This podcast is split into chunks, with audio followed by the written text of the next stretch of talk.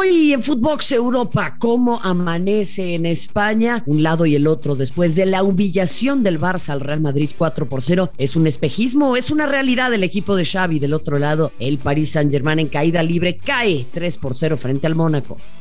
Lo mejor del viejo continente en un solo podcast. Esto es Footbox Europa. ¿Cómo están? Qué gusto darles la bienvenida a un nuevo episodio de Footbox Europa. Arrancamos una nueva semana y la arrancamos a tambor batiente. ¿eh? Estamos eh, ya culminando lo que ha sido el primer trimestre del año, un trimestre en el que le ha cambiado la cara el Fútbol Club Barcelona y lo demuestra el fin de semana pegándole a el Real Madrid. ¿Y con qué resultado? Es increíble. Cuatro goles por cero. Yo nunca, nunca hubiera pensado que esto se podía suscitar, sobre todo después de la cara que dejó el Barça en Europa League y la otra que dejó el Real Madrid en UEFA Champions League. Fer Ceballos, te mando un abrazo y no sé si estés tú tan sorprendido como yo. ¿Qué tal, Marion? Sorprendido por el resultado y, por cómo se termina dando el partido, eh, por, el resultado tan abultado. Creo que en el papel el Barça, por como venía, tenía algunas posibilidades de, ganarle al Madrid, por lo menos en la previa, y, más con la, con la baja de Benzema, pero después eh, en el trámite del partido sí, sí mm, me resultó sorpresivo como fue un dominio total y absoluto ¿no? del equipo blaugrana. Eh, sí, eso es lo que, lo, que, lo que yo te quería preguntar porque independientemente de, de cómo se da la llegada de estos dos equipos, bueno, queda clarísimo el mote de que los clásicos se juegan aparte. ¿O crees que ya el Barcelona finalmente ha vuelto a, jugar con ese amor propio y con esa identidad que tal vez tanto carece? Yo creo que es, es un cúmulo de cosas, Marion. Sí, sí veo un equipo que ha encontrado una identidad eh, de la mano de Xavi. Los refuerzos que llegaron en el mercado invernal eh, han venido a reforzar al equipo de, buena manera. El caso de de, Aubameyang, por supuesto, que, que, anda en plan goleador, lo de Fernán Torres, que le da otra dinámica y otra movilidad al frente de ataque. Eh, el propio Adama Traoré, que, que, no fue titular, pero que pues no, deja de ser un, recambio que, te refresca el, juego por fuera. Eh, entonces yo, haría todo, todo, todo es, juntaría todo ese cúmulo de cosas a, un Barcelona que eh, lamentablemente pues reaccionó tarde, ¿no? En la liga y que los refuerzos llegaron hasta el mercado invernal. Quizá este Barça de haber iniciado así, hoy estaríamos hablando de, de otra historia en la Liga Española. Y, también sumaría lo que pasa en el Madrid. Primero pierden a, su hombre clave, al mejor jugador que tienen, al tipo que les da otra dinámica en el frente de ataque como lo es Benzema. Sí podríamos hablar, creo yo, Mario, también de un exceso de confianza, de, un equipo que sabe que la liga la tiene en el bolsillo y, cierta relajación que, pudo haber en este partido. Y la tercera, y, no menos importante, el desgaste que ha tenido esta plantilla. El Madrid eh, tiene una plantilla corta y, Ancelotti confía en 14 jugadores, 15 jugadores que han tenido muchos minutos a lo largo de toda la temporada. Y sí, entrando ya en esta recta final, yo veo un equipo ya muy, muy, muy gastado físicamente. Bueno, pero ah, justo lo dijiste también, tampoco es que, el Barça tenga un equipo así muy amplio. O sea, estoy de acuerdo contigo, Fer, indudablemente, pero creo que sí, eh, em, ah, muchos dirán que fue un espejismo, ¿no? Lo que pasó con el Paris Saint-Germain en la Champions y bajarán al Real Madrid de ser gran candidato. Lo que pasa es que a esta altura del semestre, como bien dices, hay que llegar con una curva ascendente. El empuje que presentó el Real Madrid en Champions es una cosa distinta. Comulgo contigo en que tal vez no tiene esa, eh, ese equipo tan vasto, tal vez en, en en, la banca que pueden llegar a presumir otras instituciones y ahí, bueno, es en donde eh, oh. empieza a pasarle factura. Tercer lugar, 54 puntos, un partido menos todavía. Están a 12 puntos, pinta difícil, pero yo creo que en una de esas sí le batallan al Sevilla por el segundo sitio, ¿no? Yo creo que el Barça va a ser segundo, eh, eso no, no, no tengo duda, porque sí veo también a un Sevilla muy a la baja e inclusive falta el partido directo entre ellos que va a ser después de la fecha FIFA, ¿no? Entonces ahí el Barcelona tiene la oportunidad de, arrebatarle el segundo lugar al Sevilla. Eh, la liga es prácticamente el Real Madrid, ¿no? Porque inclusive ganando ese partido pendiente hablarías de una diferencia de nueve puntos. Necesitas que el Madrid pierda tres partidos en lo que queda de temporada y tú ganarlo absolutamente todo por la inercia que trae el Barça, creo que sí puede ganarlo todo, pero veo muy complicado que el Madrid deje escapar nueve puntos. Por eso la, liga creo que está muy, muy, muy encaminada hacia el equipo blanco. Y, sí coincido contigo también en el tema de Champions con el Real Madrid. Esto fue un, masazo, pero que nadie descarte al, Real Madrid frente al Chelsea, ¿eh? sería un gravísimo error. E, esa era, esa era mi, mi, pregunta. O sea, ¿le mete más presión de cara a los cuartos de final? Sí tiene que, evidentemente, cambiar la cara. No, no puede quedarse con lo que vimos ayer en el, en el clásico. Pero me parece que la presión, pues siempre va a estar ahí, ¿no? De, un equipo que, que está obligado a ganarlo todo, esté como esté.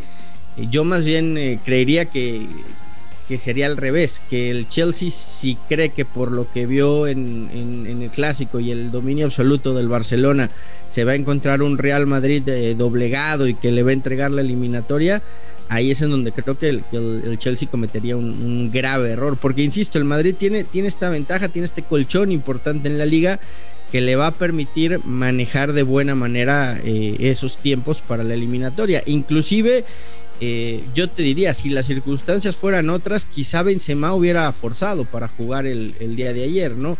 En el momento que ves una ventaja tan amplia y entiendes lo que te estás jugando en, el final de la temporada, no, no arriesgas en lo más mínimo a tu mejor jugador. Sí, a ver, y, quiero ver una, una, cosa aquí contigo también, eh, Fer, me interesaría mucho conocer tu punto de vista.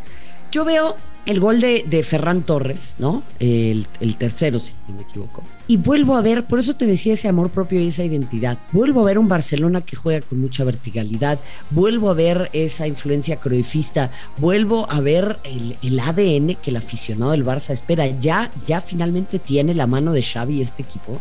Yo creo que sí. Eh, este es el. o se está acercando mucho a, lo que quiere Xavi Hernández. No, quizá todavía tendrá que terminar de pulir algunos detalles y, estos sube y bajas que de repente tiene el equipo. Creo que este clásico lo, termina jugando por nota, Marion. Se lo apunto también mucho, no, no solo a Xavi Hernández, a que en este momento de la temporada, Pedri, que, que para mí es el motor del centro del campo y el tipo que, que que hace que fluya el fútbol que el Barcelona quiere, está llegando en su top de rendimiento, ¿no? Un, Pedri que sabemos todo lo que pasó, todo lo que jugó en el verano, las lesiones, lo que le costó el arranque de temporada y, en este momento, justo en la recta final, está en su top, ¿no? Entonces, eh, creo, creo que es un cúmulo de cosas, pero sí, este, este Barcelona eh, está dejando de ser el Barça del futuro para empezar a ser ya el Barça del, presente, ¿no? Eh, me, gusta ese titular como para, para, para, periódico, Fer. A ver, te, llevo a otro, a otro punto en esta, en esta situación, porque el Barcelona jugaba muy mal desde hace tiempo. Con Setién, bueno, tuvieron la, la humillación con el Bayern. Em, bastante pobre lo que pasó bajo el mando de Kuman, mucho polvorín, mucho culebrón político al interior del Barcelona. Gaby ha calmado un poco las aguas, pero evidentemente en tierra de ciegos el tuerto es rey y para como venía el Barça, pues este está que vuela. No obstante, empieza poco a poco esta curva ascendente para estar a la altura de lo que la afición del Barça espera y merece. O sea, es este un Barcelona que ya la próxima campaña, si le traen algunos futbolistas, puede empezar a competir de manera seria. Yo creo que sí, Marion. Yo creo que sí. Eh, quizá todavía el, pico de excelencia va a pasar un periodo de tiempo para llegarlo, sobre todo con los más jóvenes pero, pero no me queda duda. O sea, este, este Barcelona jugando así al inicio de temporada, hoy le estaría soplando en la nuca al, Real Madrid por la liga. Y creo que no se hubiera ido en fase de grupos de, Champions, ¿no? Ya después eh, lo que te puede tocar en, en, Champions, en el sorteo, en los cruces, pues bueno, sabemos, ¿no?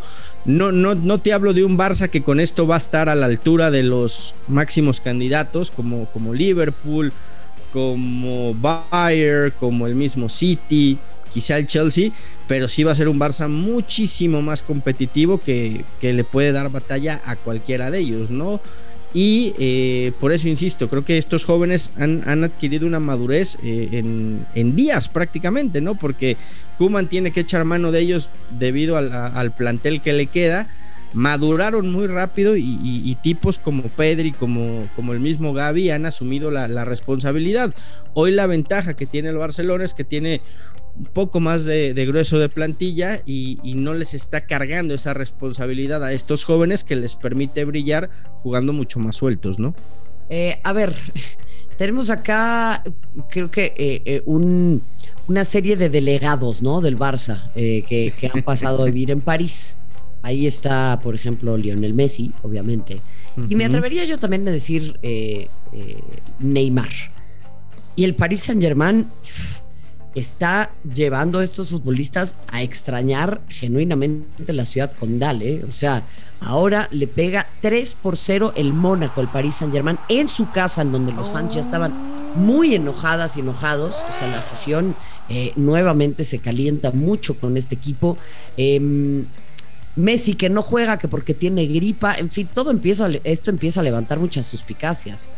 Sí, y, más Marion porque no es eh, una derrota post eliminación de Champions, ¿no? Porque inclusive en ese partido donde los fans silbaron a Messi, silbaron a, Neymar, eh, venían de la derrota de, Champions contra el Real Madrid y ganaron, ¿no? O sea, ya, había pasado un tiempo, eh, evidentemente no, no se lo puedes adjudicar al desgaste que tuvieron en, Champions, pero sí a, una apatía y a una relajación, insisto, de un equipo que, ahí también la, liga la tiene en el bolso, ¿no? Es muy complicado que el Olympique de Marseille se le, se le vaya a acercar en la, en la clasificación por la diferencia de puntos. Estamos hablando de 12 puntos de diferencia entre el, entre el Marseille y el Paris Saint Germain. Entonces, de repente caes en esto y, y lo de Messi que eh, viene sonando desde hace rato, ¿no? Que Messi no está contento, que Messi no está a gusto, que no se adapta, que, que la ciudad, pues sí, París es espectacular, pero no es lo mismo de la comodidad y, cómo se sentía su familia en, Barcelona. En fin, eh, serie de circunstancias y sí creo que a Messi el hecho de que la afición le haya pitado, pues no, no le ha de haber gustado absolutamente nada. Que ojo, eh, la afición está en todo su derecho de manifestarse porque a los grandes clubes de Europa así se les exige y, y, como ejemplo lo hemos visto en el Bernabéu. Bueno, ayer en el Bernabéu la gente se fue antes de que terminara el partido, ¿no? Y muy molesta por lo que estaba viendo y hablamos de un equipo que, que lidera la liga y que está en cuartos de final de Champions. Entonces, eh, sí, la, verdad que las sensaciones del Paris Saint Germain no son nada buenas. Van a ganar la Ligón como prácticamente cada año. Pero ahí está la inversión millonaria del jeque que, sigue sin poder eh, ganar la Champions, ¿no? Bueno, pues esa es su gran obsesión. Lógicamente tienen eh, ya esta liga, pues diría algunos casi la bolsa. Hay que ver porque pues eh, tiene que prestar atención de levantar el vuelo. En efecto, está a 12 eh, puntos el Paris Saint-Germain, uno de sus grandes rivales, como lo es eh, el Marsella. Así que parece ser que nadie le va a quitar este título. Sería un drama total que el Paris Saint-Germain se vaya a esta campaña con las manos vacías, ¿no? O sea, sería una campaña en la que tanto Cristiano Ronaldo como Lionel Messi, pues no levantan trofeos. Sí, sí, sí, sí, sería, sería un drama. No creo que suceda, lo veo complicado. Pero, pero bueno, lo, cierto es que, que, no, no hay una buena sintonía con jugadores, con afición, con directiva e inclusive yo te diría, Pochettino es el primero que sabe que, los días están contados, ¿no? Al frente del equipo parisino. Eh, respondiste a mi pregunta, ¿no? ¿Quién, ¿Quién se estaría yendo del Paris Saint Germain? Bueno, Fer Ceballos, te mando un fuerte abrazo y arrancamos una nueva semana ya con muchísima expectativa, habiéndose definido también los duelos de los cuartos de final de la Champions. Gracias, Fer. Gracias, Marion. Abrazo grande. Igualmente, gracias a usted también por haber estado con nosotros en un nuevo episodio de Footbox Europa, sin importar en qué plataforma nos y donde esté. Es como siempre un placer estar cerca de ustedes. Gracias y hasta la próxima. Esto fue Footbox Europa, exclusivo de Footbox.